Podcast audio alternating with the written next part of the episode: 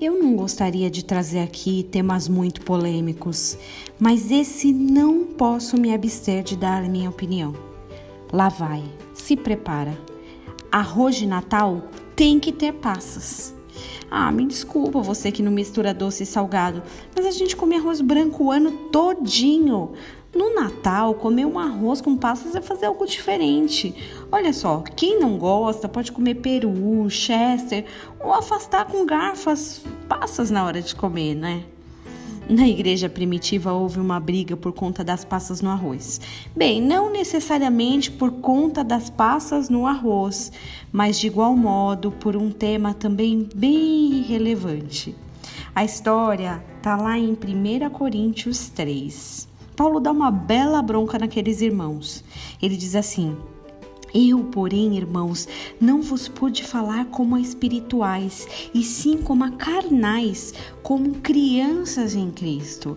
Leite vos dei a beber, não vos dei alimento sólido, porque ainda não podíeis suportá-lo. Em outras palavras, as discussões de vocês são tão infantis que eu não posso aumentar o nível da palavra, eu não posso ser mais profundo. Vocês nunca vão comer o peru se não pararem com isso. E ele continua.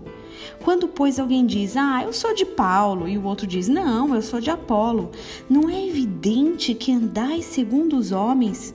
Quem é Apolo? E quem é Paulo? Servos por meio de quem crestes, e isto conforme o Senhor concedeu a cada um. Eu plantei, Apolo regou, mas o crescimento vem de Deus. Essas discussões, contendas e brigas por bobagens não valem a pena. Elas nos afastam do propósito e nos deixam em uma posição de bebês espirituais. A mensagem de união não pode ficar restrita ao comercial do refrigerante no final do ano, né? Quem sabe depois de tudo que a gente passou em 2020, a gente possa entender realmente o que importa e nos comprometer a viver uma vida decididamente madura. Faça as pazes com a turma da Passas ou deixe um pouco de arroz branco de lado, assim ninguém vai brigar. Tenha um dia abençoado em nome de Jesus.